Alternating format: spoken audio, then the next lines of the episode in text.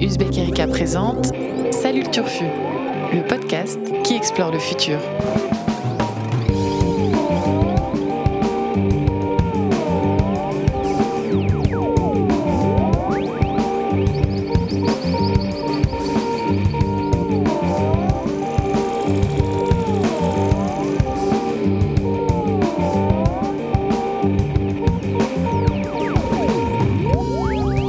Salut les turfos, salut les turfas et bienvenue à toutes et à tous dans cette émission de la rédaction d'Ouzbek Erika. Je précise émission de la rédaction parce que pour ceux qui ne suivent pas, et je vous vois, on a regroupé nos émissions d'entretien sous le nom Rencontre du troisième type et on a lancé, telle une big fucking rocket, une émission sur l'espace baptisée 300 milliards d'étoiles. Des émissions que vous pouvez retrouver sur toutes vos plateformes d'écoute grâce à notre partenaire Ocha. Je vous laisse le temps de le faire. Voilà, vous tapez Ouzbek Erika, ce sera plus simple. N'importe quoi. Hein? Vous abonnez, vous cliquez abonnez. C'est fait, c'est fait, c'est fait. Ok. On va pouvoir reprendre le cours normal de notre émission d'actualité. Alors une émission d'actu qui se situe pile poil entre les grandes gueules de RMC et le ce soir ou jamais de la grande époque. C'est notre projet, c'est notre objectif, et dans laquelle chaque journaliste autour de la table va vous présenter un sujet.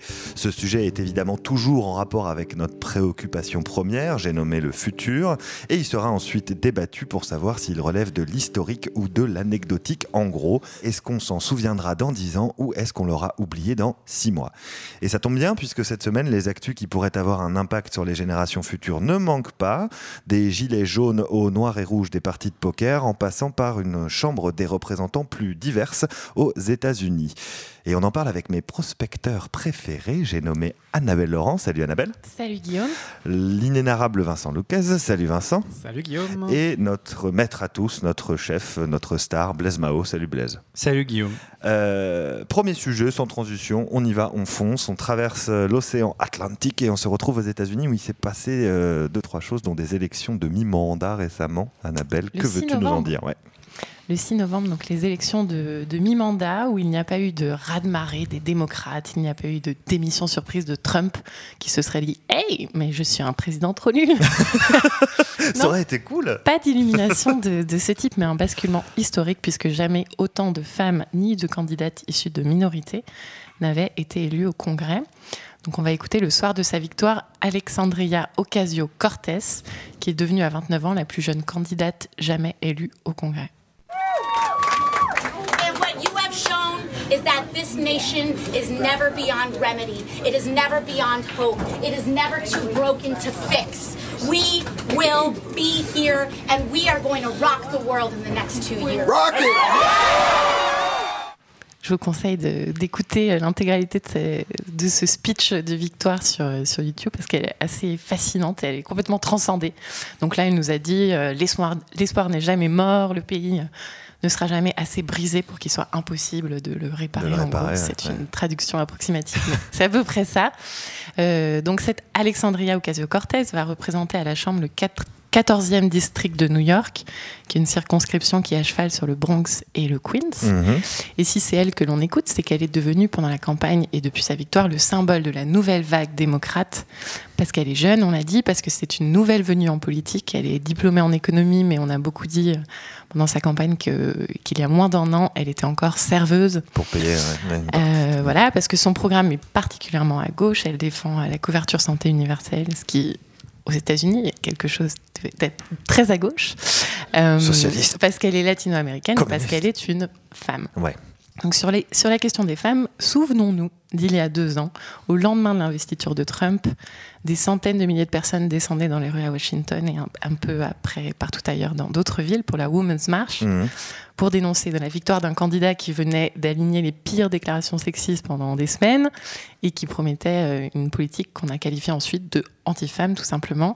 Donc cette mobilisation s'est poursuivie jusqu'au 13 octobre dernier avec des rassemblements pour dénoncer l'intronisation le 6 octobre à la Cour suprême du juge Brett, du juge Brett Kavanaugh, Ouais. euh, donc élu malgré les, accusations euh, d'abus sexuels qui le visaient, et, euh, et élu sachant que avec son élection, se re- la- les juges progressistes de la Cour suprême se retrouvent en minorité, 4 sur 9, Mhm. alors que c'est la Cour suprême aux États-Unis, rappelons-le, qui veille à la constitutionnalité des lois et qui arbitre les sujets de société comme la peine de mort, le mariage homosexuel, le droit à l'avortement, la, la défense de l'environnement. Donc pour le New York Times, la Cour suprême est donc devenue plus conservatrice qu'elle ne l'a jamais été dans toute l'histoire moderne. Super. Mais, Mais c'est de façon donc générale sur euh, sur euh, le, le conservatisme de la Cour suprême, mais donc sur la sur la question euh, des femmes, ça avait particulièrement mobilisé et donc galvanisé aussi les, les candidates qui n'ont jamais été aussi nombreuses à se présenter euh, au Congrès. Donc au final, 116 femmes ont été élues. Elles sont 95, 95 à la Chambre des représentants contre 84 jusqu'ici, Mhm. 12 au Sénat et 9 à des postes de gouverneur. Avant l'élection, euh, le New York Times avait fait un, un décompte euh, qui se retrouve sur une infographie que je vous invite aussi à aller voir parce qu'elle est vraiment particulièrement bien faite. On l'a regardé tout à l'heure. Sur les 964 candidats au Congrès et au poste de gouverneur, du coup, ils, ils- ils font un calcul qu'on ne ferait pas en France, mais qui est 58% n'étaient pas des hommes blancs hétérosexuels, Ouais. ce qui est énorme. Euh, Alors, on le fait de plus en plus en France, Enfin, ça arrive Ouais. un peu. ouais. On commence à le faire. Donc et enfin l'élection a été marquée. euh, alors il y, a eu beaucoup de premières fois, mais ça a été aussi marqué par l'arrivée de deux, de deux premières élues musulmanes et de deux premières élues amérindiennes dans l'histoire du Congrès.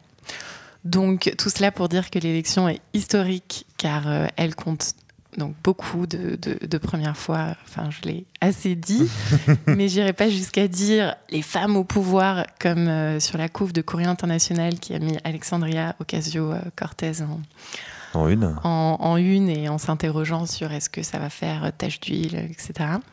Euh, donc j'irai pas jusqu'à dire ça, ni que la bataille contre le virage ultra-conservateur pris par Trump est gagnée. Mais historique quand même. Voilà. Donc, donc c'est historique, c'est un, c'est un petit historique Tu as l'air de dire que c'est Non, un non, historique. C'est historique parce que ça reste minoritaire. Elles étaient Ouais. 28%. euh, parce que, enfin voilà, je l'ai assez dit, euh, que la- la- de toute façon, la politique euh, de Trump est ce qu'elle est et c'est pas. c'est pas enfin, ces, ces femmes vont pas avoir un pouvoir démesuré non La plus. Chambre pour- des représentants va pas pouvoir tout bloquer. Et ces femmes à la Chambre des représentants, ouais, ok. Mais historique quand même. Historique quand même. Bon, je passe le, le- le message aux, aux autres hommes autour de la table. Euh, je vais commencer par Blaise parce qu'il se lisse la moustache. en plus, c'est vrai. Euh, alors, euh, je vais dire historique. Ah. Parce que euh, j'avais été euh, surpris par le traitement médiatique de ces midterm elections. J'avais trouvé que tout le monde avait l'air déçu, qui est ni raz-de-marée démocrate, euh, ni grosse loose démocrate et super maintien des républicains, comme si c'était pas une Ouais. élection importante. Et il y a vraiment eu une, un deuxième vague de traitement de l'information Mhm. où là on s'est rendu compte en analysant d'un peu plus près les résultats mais c'était surtout le fait de médias euh, américains d'ailleurs qui sont les premiers concernés plus qu'en France je trouve on a moins parlé de ça euh, bah, de tout ce qu'a raconté Annabelle donc je, je trouve qu'il y a un historique parce que c'est c'est pas passé en dessous des radars médiatiques mais presque. Enfin, il y avait presque une déception euh, Mhm. que je trouve un peu bizarre un peu malsaine dans le, le premier traitement médiatique. Après moi ça m'interroge plus je suis assez d'accord avec ce que tu dis sur le- les femmes au pouvoir en faire la couve, c'est un peu un titre choc, euh, c'est plutôt malin euh, éditorialement parlant, mais, euh, mais je- je- c'est une de mes grandes interrogations, c'est est-ce que le monde irait vraiment mieux si les femmes étaient au pouvoir? Et je pense que malheureusement, c'est pas évident. Alors il y a plein de, de pseudo-études, de Il chiffres. faudrait juste que ce soit moitié-moitié. Pour l'instant, c'est une vingtaine dans le monde entier. Oui, voilà, déjà. Mais, et, et puis alors on n'a pas de... On pourrait commencer à se poser la question. Ouais, à ce pour moment-là. pouvoir étudier Ouais. ça. Mais il y a plein de, de, de présupposés. On en parlait hier avec Thierry sur les, les négociations diplomatiques qui aboutissent beaucoup mieux à, des, à, des, à la paix quand c'est des femmes qui négocient. Ou... Il, y a, il y a plein de choses qu'on sait et qui laissent penser que, mais en fait, on n'a pas encore la masse critique et la, et la durée dans le temps pour pouvoir tirer des telles conclusions. Et je suis même pas sûr que ça serait hyper sain de tirer une telle conclusion. Mmh, Qu'est-ce que ça mmh. nous dirait en fait? Donc c'est c'est une vraie interrogation en fait. Qu'est-ce que Mmh. ça serait euh, Est-ce qu'un monde avec des femmes au pouvoir, au moins à 50% voire plus, irait vraiment mieux? Bah, J'espère que on le verra. Ouais. J'espère qu'on pourra en avoir le. Voilà, je, je pose la question. la question est ouverte. Euh, donc euh, deux historiques. Vincent, tu n'es là que pour la décoration. Oui, voilà, je, je suis là pour le, le- la petite touche de, de piment négatif, c'est ça, la petite, euh, le Pas du tout. Je sais pas ce que tu vas dire, moi. Non, non, mais je, je partage un petit peu le- le- l'analyse de Blaise, c'est-à-dire on, ce serait intéressant de voir ce que ça donne. Je pense que c'est forcément historique au moins pour la, la cause des femmes. Je suis pas sûr que les femmes au pouvoir soient meilleures pour la paix ou Mhm. pour le climat. Elles seraient au moins meilleures pour, la, pour les femmes, ce qui est déjà en soi euh, quelque chose qui serait, qui serait une bonne avancée.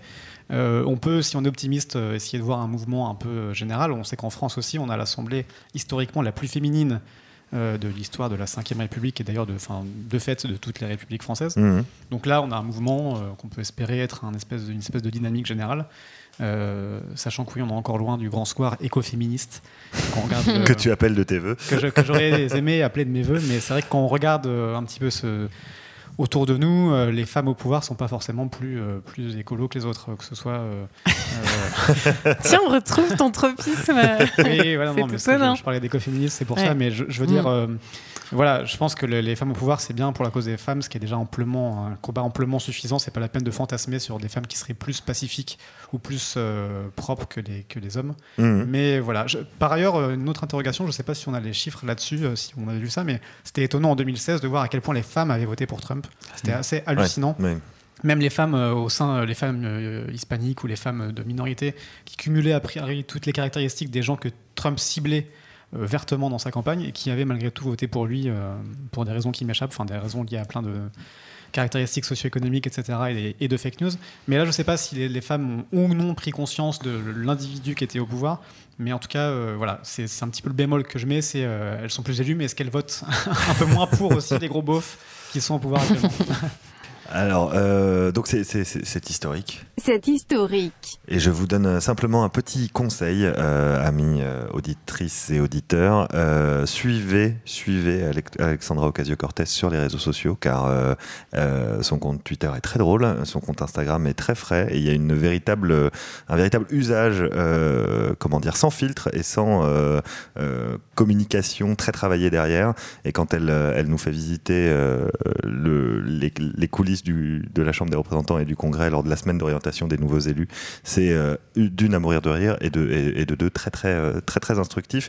Donc voilà, euh, moi ce que je remarque aussi, c'est que c'est une vraie génération, euh, j'aime pas utiliser le terme millénial, mais une nouvelle génération qui arrive au pouvoir et à la politique, avec des gens qui ont quand même notamment cette, euh, cette, euh, cette Alexandria, une, euh, une conscience écologique assez, assez forte et assez élevée. Donc on verra à l'avenir ce que ça va changer.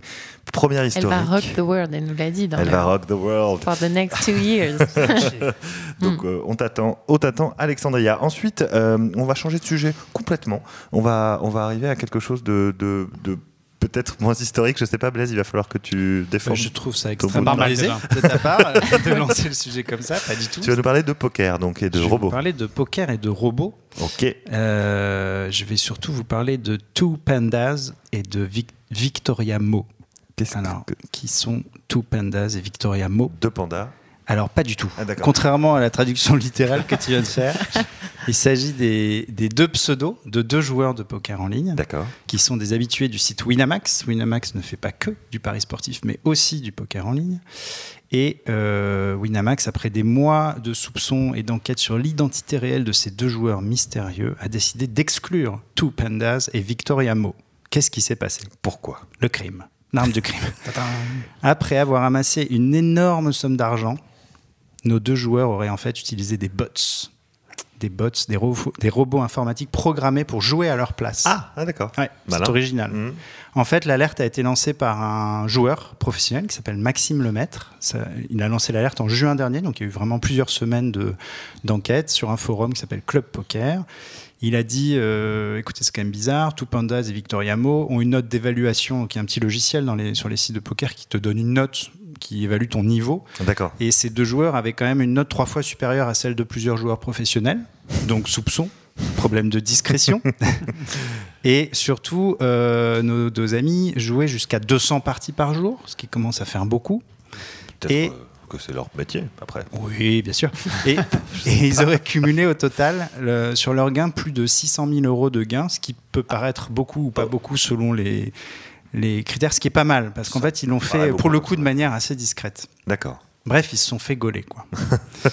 Euh, pourquoi c'est important? Parce que euh, légalement, la responsabilité de la traque des bots revient aux plateformes, Ouais. donc à Winamax, à PokerStars, à tous ces sites-là, qui ont euh, jusqu'à plusieurs dizaines de salariés pour scruter quotidiennement les tables virtuelles et identifier les fraudeurs. Ils reçoivent aussi énormément de messages, plusieurs dizaines par semaine, de joueurs qui leur disent écoutez, je crois vraiment que j'ai joué contre un robot. Euh, c'est vraiment bizarre, j'ai perdu de l'argent, c'est pas normal. Donc, euh, et la plupart de ces plaintes sont pas sérieuses, Mmh. mais euh, voilà, eux en interne, ils font un gros travail d'enquête. Et là, on a une, une avocate, maître Justine Aurier, qui a engagé une action civile contre Winamax, porté plainte contre X et saisi l'autorité de régulation des jeux en ligne. Euh, nous voulons que nos joueurs soient remboursés intégralement des sommes qu'ils ont engagées, a-t-elle confié à Uzbek Erika. Le préjudice s'élève à envi- environ un million d'euros, d'après elle.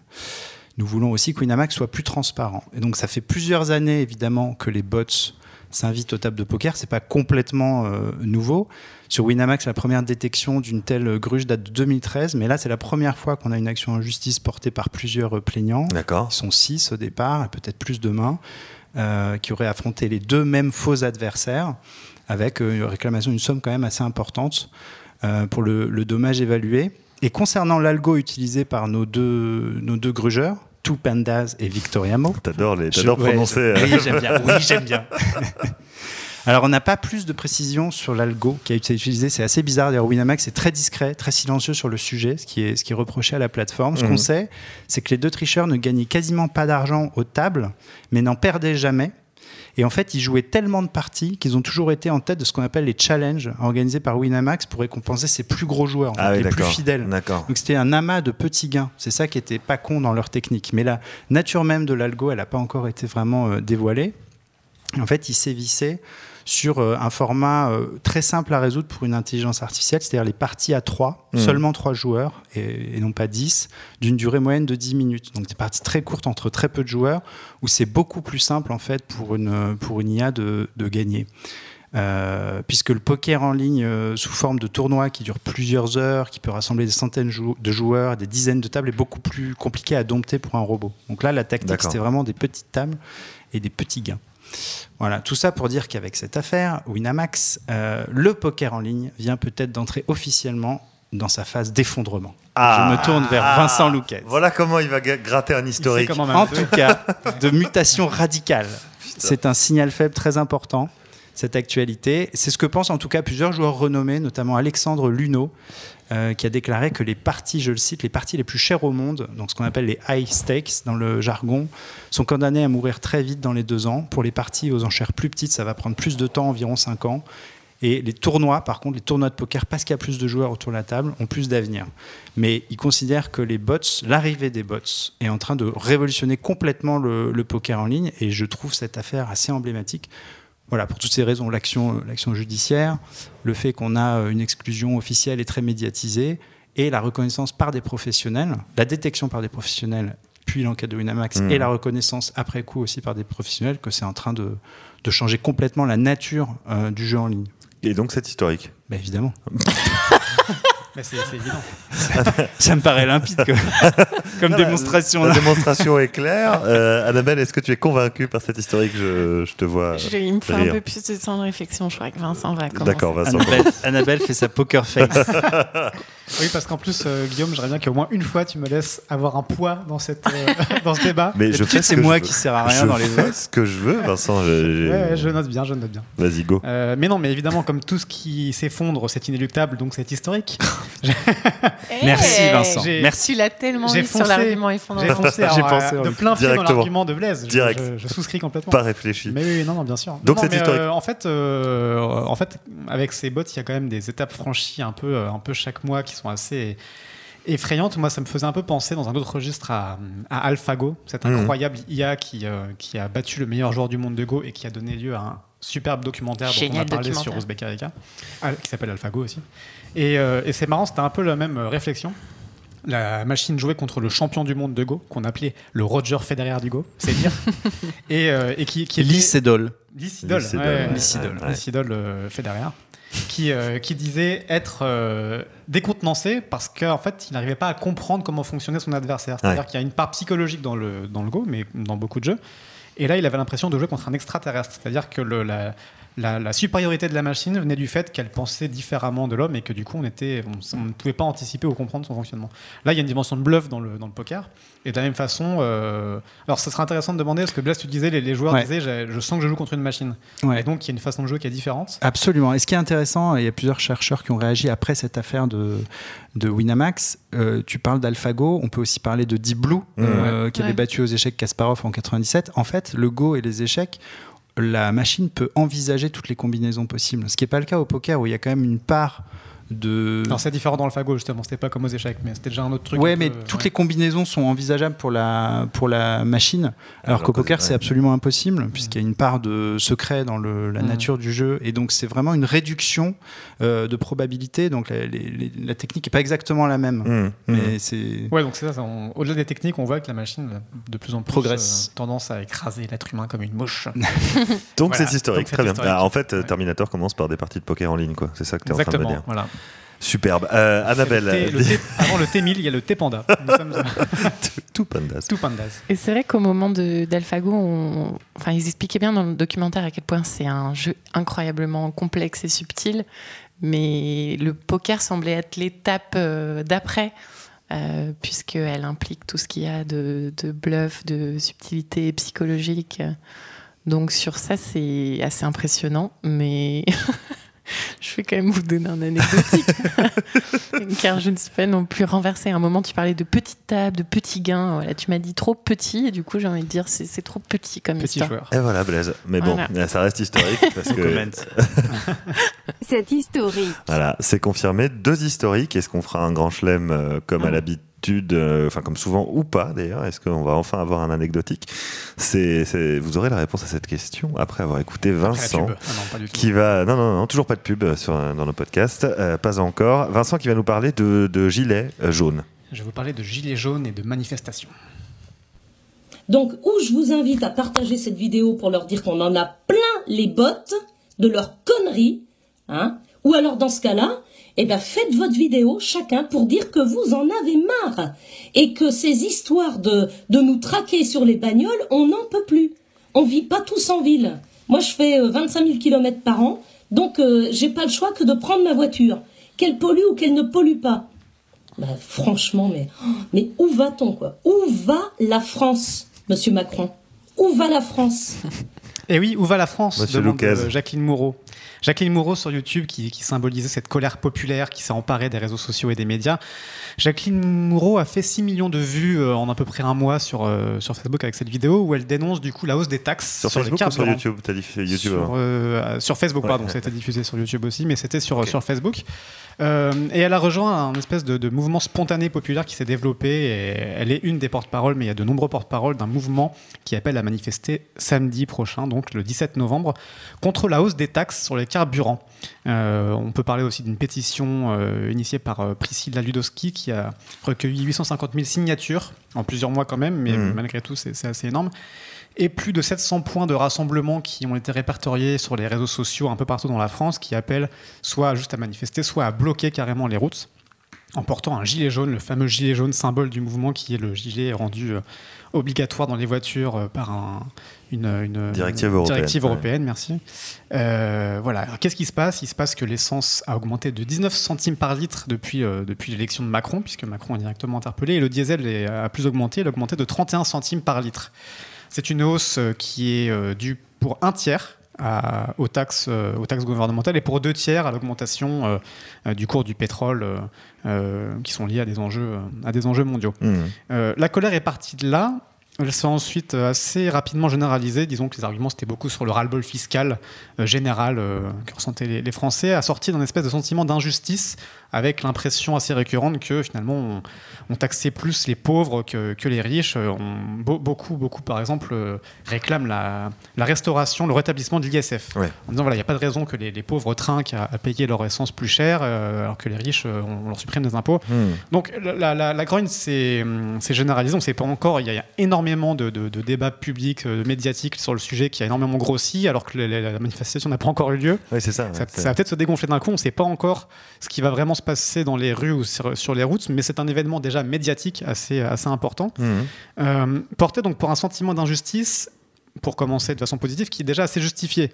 Parce que l'argument de dire qu'on taxe trop le, le- le- le pétrole, alors qu'on le taxe notamment au nom de la taxe carbone qui est là pour, pour euh, limiter le réchauffement climatique, on entend beaucoup d'arguments qui sont valables, notamment le fait que le transport aérien et maritime international n'est pas taxé. Mmh. Euh, depuis 1954, c'est la Convention de Chicago internationale qui, qui exonère de taxes ces transports maritimes. C'est un manque à gagner de 6 milliards d'euros par an, rien que pour la France. Euh, on peut parler aussi de l'exonération de, de taxes sur l'huile de palme que l'Assemblée nationale a, renoncé à taxer encore en octobre euh, sous pression du gouvernement. Euh, huile de palme qui sert aussi à nourrir les carburants, à faire beaucoup de produits transformés et qui est une espèce d'épouvantable euh, massacre pour les forêts et donc indirectement qui contribue énormément au réchauffement climatique. Euh, voilà, on peut parler aussi d'autres mesures possibles. On pourrait euh, taxer la viande, par exemple, qui n'est pas euh, socialement contraignante. Chacun peut se passer de viande, c'est c'est pas un problème de justice sociale. Or, l'élevage industriel, ça représente 15% des émissions de gaz à effet de serre, Mmh. donc plus que les transports. D'accord. On peut parler aussi des baisses de- d'investissement dans les lignes secondaires des trains. Donc voilà, il y a beaucoup de choses euh, qui justifient finalement cette colère et cette impression que- qu'on ne taxe pas forcément de la manière la plus pertinente le, le carbone pour, euh, pour, euh, pour protéger le climat. Mais il y a quand même un, un problème, à mon sens, c'est que cette colère est un déni de réalité euh, globale de la population parce que, euh, injustice ou pas injustice, il va falloir de toute façon monter les taxes sur le carbone, c'est indispensable, étant donné la- la- la- l'ampleur de l'effort qu'il y a à faire pour lutter contre le réchauffement climatique. Il y a un, un choc frontal et qui n'est pas nouveau entre les intérêts du présent et les intérêts du, du long terme, et même du court terme, parce qu'on parle d'avenir à quelques décennies seulement. Assez proche, ouais. Euh, même avec davantage de justice fiscale, euh, tous les experts nous disent que les taxes carbone sont indispensables si on veut espérer limiter le réchauffement climatique dans des Mhm. proportions raisonnables. Là où c'est une notion de confort, à mon sens, qui, euh, qui n'est pas justifiable, euh, c'est que les gens râlent souvent sur les voitures pour au-delà du carburant. On sait que les, reviennent aussi dans les, dans les argumentaires les 80 km/h qui font partie de cet acharnement euh, sur les gens sur qui les gens utilisent qui utilisent la voiture. ouais. Mmh. Alors c'est pareil, les 80 km/h pour le coup, c'est pas justifiable socialement. On peut rouler 10, 10 km moins vite, ça économise beaucoup de pollution et ça n'empêche pas les gens, pauvres ou pas pauvres, d'aller d'aller travailler. Il y a beaucoup de, de choses à dire sur, le, le- sur les gens qui achètent dans les classes plus aisées, plus aisées des, des- des SUV ou des voitures plus polluantes. Euh, tout ça n'est que du- des questions de confort et qui, qui, qui révèlent un peu que les gens sont dans une espèce de, de, de fétichisme encore de la voiture, Mmh. qui n'est pas du tout euh, euh, dans un espèce de basculement radical qu'il faudrait, euh, qu'il faudra emprunter pour sortir de, de- de la voiture.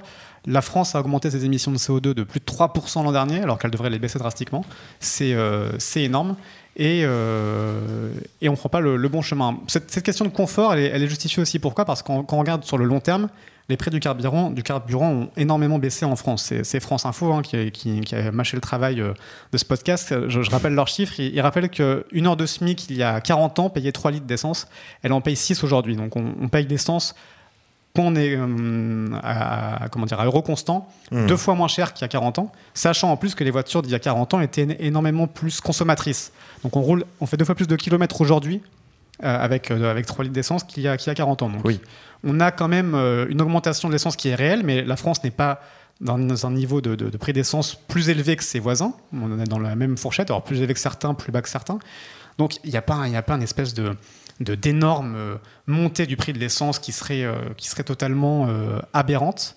Euh, et en termes de justice fiscale, puisqu'on en parle, euh, je rappelle aussi que la Banque mondiale prévoyait que les- les- le réchauffement climatique fasse basculer 100 millions de personnes de plus dans la pauvreté d'ici 2030, c'est-à-dire Ouais. dans 12 ans. Mmh. Euh, donc on, on le voit, tous ces enjeux sont très intriqués, c'est assez compliqué de tout démêler, mais ce qu'il faut retenir, c'est qu'il y a vraiment une notion importante de confort, euh, une prise de conscience qui, qui a un confort auquel on devra nécessairement renoncer si on veut maintenir le réchauffement climatique à un niveau soutenable pour simplement que l'espèce humaine reste euh, présente sur Terre d'ici quelques, décennies, et que euh, ça dépasse largement la question du pouvoir d'achat, qui n'est pas une question vitale pour beaucoup de gens. Je rappelle que 75 à 80% des Français soutiennent le mouvement. Il y a évidemment des gens dans l'extrême pauvreté qui ont besoin de, de chaque euro, mais beaucoup de gens pourraient faire des efforts supplémentaires. Des chiffres assez étonnants encore, 58% des Français qui euh, sont à moins d'un kilomètre de leur travail, y vont en voiture. Ouais. Euh, la moitié des Français travaillent à moins de 8 km de leur, euh, Domicile. de leur domicile. Mmh. Moins de 8 km, on peut le faire en vélo, quelles que soient les circonstances, euh, ou en tout cas pour une large majorité de gens. Sauf quand on a deux enfants, par Sauf- exemple. Sauf quand on a deux enfants, mais il y a quand même beaucoup faut avoir de deux gens. vélos, deux porte-bagages. Voilà. C'est ça, voilà. Il y a que 2% des Français hein, qui vont au travail en vélo. C'est moins que tous nos voisins européens. Ouais. Donc il y a beaucoup d'efforts qui pourraient être faits de façon très facile. Euh, voilà, on peut mettre ça en parallèle avec les sécheresses euh, aujourd'hui qui, sévissent dans une bonne partie de la France. On a une sécheresse dans l'Est, dans le Doubs notamment, qui est historique. Il n'y a eu que deux, années en 50 ans qui ont été aussi sèches. Euh, il y a des pénuries d'eau potable, il y a des restrictions assez fortes.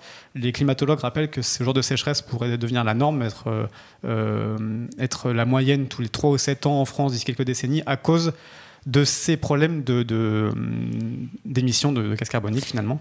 Euh, donc le constat de tout ça, c'est assez compliqué. Tu as fait, tu as fait ton point. J'ai Maintenant, fait mon point. En quoi ce Euh, mouvement est historique ou anecdotique Moi, c'est je- la seule question qui vaille pour moi, là. Je dirais que ce mouvement est assez euh, historique Ah. parce qu'il nous montre que les gens euh, n'ont pas compris ce qui se passait et que- et qu'ils ne pourront pas comprendre ce qui se passe à temps. Il y a un problème de perception. Ok, superbe. Euh, Alors, il y a un problème de perception qui est assez fort et je pense qu'il faut vraiment un, un électrochoc pour comprendre que oui, ça va être un effort pour tout le monde. Oui, peut-être qu'il y a une injustice sociale, mais oui, euh, toutes les classes sociales vont devoir faire des efforts drastiques si on veut éviter une catastrophe planétaire euh, épouvantable d'ici quelques décennies. Beaucoup de gens, et j'en terminerai par, par ça, comparent ça à un effort de guerre qui serait légitime à, à fournir. C'est le cas notamment d'Alternativa, de, de chercheurs américains. euh, J'en j'en ai noté plusieurs, mais j'ai pas le temps de tous les citer. Mais euh, il y a des, chiffres assez intéressants. Un article américain de le site The New Republic citait par exemple que le, entre 39 et 43 aux États-Unis, au nom de l'effort de guerre, les Américains ont totalement euh, bouleversé leur économie, euh, ré- ré- ré- réorienté leur économie vers une économie de guerre et réussi à produire par exemple des, des cargos, euh, des cargos militaires euh, 12 jours pour un cargo, le Mhm. de 6 mois contre ce que prévoyait le gouvernement, à, à, à mobiliser euh, 442 milliards de dollars pour le public et privé en, en 3 ans tournés vers cette économie-là. Euh, anecdote qui rappelle aussi ce, que, ce qui se passe en ce moment, l'impôt sur le revenu est né en 1914 pour soutenir l'effort de guerre en France au début de la Première Guerre mondiale. Et la différence entre ces mouvements-là et ce qui se passe aujourd'hui, c'est qu'à l'époque, c'était accepté. Euh, il y avait bien sûr des, mobilisations, mais c'était accepté parce que l'effort de guerre était compris et légitimé pour la plupart des gens comme quelque chose de, Il y avait une question de vie ou de mort à court terme. de ça partager Mmh. et voilà quelque chose qui soulevait de l'émotion Et et, une qui propagande, la- et une propagande nationale. et un sentiment de euh, collectif de bah voilà c'est un effort national c'est légitime parce que c'est le rôle de l'État donc on accepte le fait qu'il faille faire un effort aujourd'hui on n'accepte pas qu'il faille faire d'efforts euh, collectifs alors que l'enjeu est peut-être plus important que celui d'une guerre mondiale puisque euh, ça concerne le- l'espèce ça concerne pas seulement des nations Mmh. euh, voilà, donc il y a un, un vrai décalage assez euh, épouvantable, je trouve, entre l'enjeu qui est de consommer toujours plus et celui qui est de sauver l'espèce. Donc c'est historique. Oui, c'est historique, c'est un, aveuglement historique. Ok. Euh, merci pour cette euh, démonstration claire comme euh, à l'accoutumée. Euh, de qui, de Blaise ou d'Annabelle, a envie de rebondir sur les propos de Vincent et de nous dire si c'est historique? Alors Blaise, Blaise lève le doigt Blaise très haut. Vas-y Blaise. J'ai plein de trucs à dire, mais je vais pas tous les dire. Ouais, parce qu'on n'a plus beaucoup de temps. D'abord, je vais dire que je suis d'accord avec une très très grande partie de ce qu'a dit Vincent. Euh, Mais. no- non, non, mais en fait avec tout. non, mais il y a un problème euh, en France avec cette taxe carbone. Je pense que en fait assez peu de gens savent qu'il y a une taxe carbone déjà depuis 2014, qu'elle rapporte en gros 10 milliards. Et le problème, c'est que ces 10 milliards qui devraient être investis immédiatement dans des, des projets de, de transition euh, rapide, notamment dans le bâtiment, notamment dans le transport, en fait, servent euh, en grande partie à éponger euh, les dettes de l'État. C'est un problème. Donc en fait, euh, une taxe, quand elle est créée, il faut qu'elle soit utile pour un usage précis et il faut que cet usage-là soit bien tenu. Et fléché, comme on dit dans Ça, le c'est une responsabilité de l'État. Exactement, Ouais. fléché et Mmh. puis vérifiable. Mmh. Euh, L'autre euh, euh, souci, par contre, c'est qu'effectivement, je suis gêné quand j'entends qu'on brandit l'ISF comme un symbole, on mélange tout. Là, on est en train de parler du carbone. Donc, l'ISF n'a strictement rien à voir avec le sujet. Je trouve ça totalement démagogique et populiste. On peut penser ce qu'on veut de l'ISF, de sa suppression ou de son maintien. Euh, on peut parler, ok, de la charge symbolique, du truc. C'est pas les riches contre les pauvres. En fait, tout le monde est concerné par ce débat-là. Donc, je trouve ça extrêmement maladroit. Et je déteste quand on, quand on simplifie le débat entre deux camps et qu'on refuse la complexité. Je pense que c'est un mouvement qui refuse la complexité au moment où on est sur des questions qui sont extrêmement complexes Mmh. et qui nécessitent énormément de pédagogie. Et pas juste de pédagogie. Je vais pas faire mon, mon porte-parole euh, qui dit qu'on qu'on n'arrive pas à bien expliquer les réformes en français. Juste, voilà. Il faut s'intéresser au sujet sans, le, sans trouver des, des dérivatifs quoi, et agiter des, des, pompons qui, qui sont un peu euh, faciles. Alors juste interrompt, ce serait populiste si quelqu'un euh, était à la tête de ce mouvement. Mais, il a été récupéré. Il est déjà récupéré, par l'extrême gauche et l'extrême droite. Il est plus populaire que populiste en l'occurrence. En, en, trois jours, ce qui était un mouvement euh, parti effectivement de, de, de, ce coup de gueule YouTube spontané, il a, été immédiatement phagocyté par. mais il n'est pas orchestré en tout cas. Il n'est pas orchestré, mais il est déjà, pour moi, il a déjà perdu une grande partie de sa crédibilité parce qu'il est devenu, il est instrumentalisé politiquement. Mmh. Et, et, et, donc, mmh. il est illisible. Je le trouve illisible ce mouvement. Pour moi, il a en 15 jours de montée euh, médiatique, je trouve qu'il a perdu presque sa raison d'être. Donc, en fait, je vais, je vais presque donner un anecdotique parce que je suis d'accord avec Vincent. C'est un anecdotique d'espoir. Euh, il y a un côté jacquerie contre les taxes qui n'est pas tellement coordonné. Quoi. Oui, voilà, et j'ai presque l'impression que ça aurait été un autre sujet, ça aurait été un sujet prétexte qui aurait été OK, les pauvres contre mm. les riches. Et en fait, là, euh, la bagnole et la question du carbone, mm. on en est très très loin dans les mm. débats. Quoi. Et par ailleurs, il y a un, phénomène, on en parlait ce matin avec Vincent, qui est très intéressant, qui est les travaux de, du chercheur Thorsten Veblen, que citait notamment Hervé Kempf dans son livre Comment les riches détruisent la planète. Euh, qui parlait de, du mimétisme, enfin pas du mimétisme, de la fascination d'une classe sociale pour la classe sociale qui est au-dessus, et de, du problème de la consommation euh, en France qui est lié au fait que les classes populaires veulent être des classes moyennes, les classes moyennes veulent être riches et les riches veulent être hyper riches, et que c'est un des grands problèmes de notre modèle, c'est qu'on aspire toujours à avoir ce qu'on n'a pas. Alors je m'éloigne un peu du sujet. Euh, ça rejoint le débat sur en fait, c'est sur le débat des bah inégalités bah voilà. lié à celui du climat en fait. Exactement, et comment en fait on projette sur au-dessus ce qu'on n'a pas ou ce qu'on devrait avoir je pense que c'est euh, quelque chose à avoir en tête aussi. C'est des travaux assez euh, passionnants. Donc voilà, c'est une sorte d'anecdotique d'espoir. Euh, et puis voilà, il y a la force d'inertie. Enfin, on en a beaucoup parlé dans Uzbek et Erika, mais il y a, des, mauvaises habitudes. Il y a un système aussi. Quand bien même on voudrait changer vite en 10-20 ans de modèle sur la question du transport, on est conditionné par les infrastructures et par les habitudes euh, qu'ont eu nos parents, nos grands-parents, et on est encore dans la civilisation de la voiture. Mmh. Mais ce qui est le plus terrible pour moi, si tu permets, c'est que c'est beaucoup plus le conditionnement que les infrastructures. Je parlais du vélo, il y a énormément de gens, pas tout le monde certes, mais énormément de gens qui pourraient aller en travaillant en vélo, ce qui ne coûterait rien en termes mmh. d'infrastructure, et qui ne le font pas par habitude. Ouais. ouais, Ça, c'est un problème. Mais les infras n'aident pas certes. Donc j'ai un anecdotique d'espoir, un historique. Euh, c'est donc Annabelle qui va trancher cette question sur les gilets jaunes. C'est compliqué parce qu'en effet. Euh... Annabelle qui a un pull jaune, je tiens le signe. On soutient. Merde, je me suis trahi. Euh... Tu fais quoi le 17 novembre Non, mais en effet, ça dépasse très largement la question du prix du carburant. Donc, euh, il faut savoir sur quoi on place l'anecdotique ou est-ce que c'est le 17 novembre en lui-même. Et à ce moment-là, euh, c'est vrai que c'est une révolte. Euh, François Ruffin, il compare ça au 14 juillet, quand même. C'est quand même balèze. Ouais, il est fort. Euh, hmm. sur le côté révolte populaire contre l'élite. donc, si c'est. Si le, si le sujet. Enfin, j'ai l'impression qu'en effet, on parle de moins en moins de du sujet de la voiture. Quoi. Plus les semaines avancent, plus, euh, ce, plus Jacqueline Moreau gagne des millions de vues, plus on s'éloigne. Euh, et c'est toi qui voulais mettre les femmes au pouvoir. Soutien Jacqueline. plus on s'éloigne du. Pitié, pas Jacqueline Moreau. C'est un des arguments, cela dit. Enfin, des arguments. Un des points soulevés, c'est qu'il y a Priscilla Ludowski aussi. Un, un mouvement qui a beaucoup de porte-parole féminine. Féminin. C'est assez étonnant. Et donc C'est étonnant. C'est c'est juste que c'est étonnant. euh, donc euh, non, je, je crois que je vais mettre un anecdotique, mais je trouve, en fait, je suis dans l'embarras et je me suis rendu compte que euh, il y a eu une réunion hier des assos écolos qui sont toutes dans l'embarras parce qu'elles soutiennent le 17 novembre, mais dénoncent en même temps, euh, puisque euh, puisqu'il y a ce que dit, enfin les, comportements condamnables, comme dit euh, Vincent, euh, toutes ces personnes qui prennent leur voiture pour faire un kilomètre, mmh. mais toutes ces personnes qui n'ont pas le choix et qui et qui n'ont pas de transport public, on en parlait tout à l'heure, enfin qui n'ont pas de transport, de mmh. réelle alternative donc euh, voilà, tout ça pour dire que je ne sais pas. je trouve que c'est pas du tout un sujet qui se qui s'arbitre en anecdotique historique en fait. Il y a plusieurs il y a plusieurs angles possibles. Vincent en a mm. choisi un, mais euh, mais non mais anecdotique très bien moi ça me va parce qu'il mm. en faut toujours un.